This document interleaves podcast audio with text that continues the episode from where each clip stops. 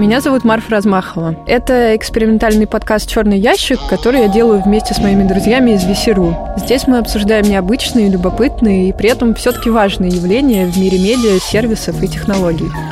Что думают про Facebook другие люди? В Фейсбуке нас будут банить и преследовать. У меня сын может такое напрогать. Назови это доской объявлений, хорошо.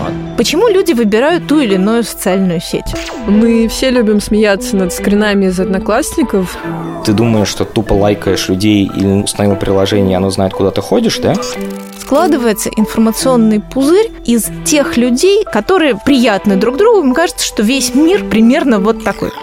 Практика показывает, что все меняется. А значит, нам точно будет о чем поговорить снова. Черный ящик.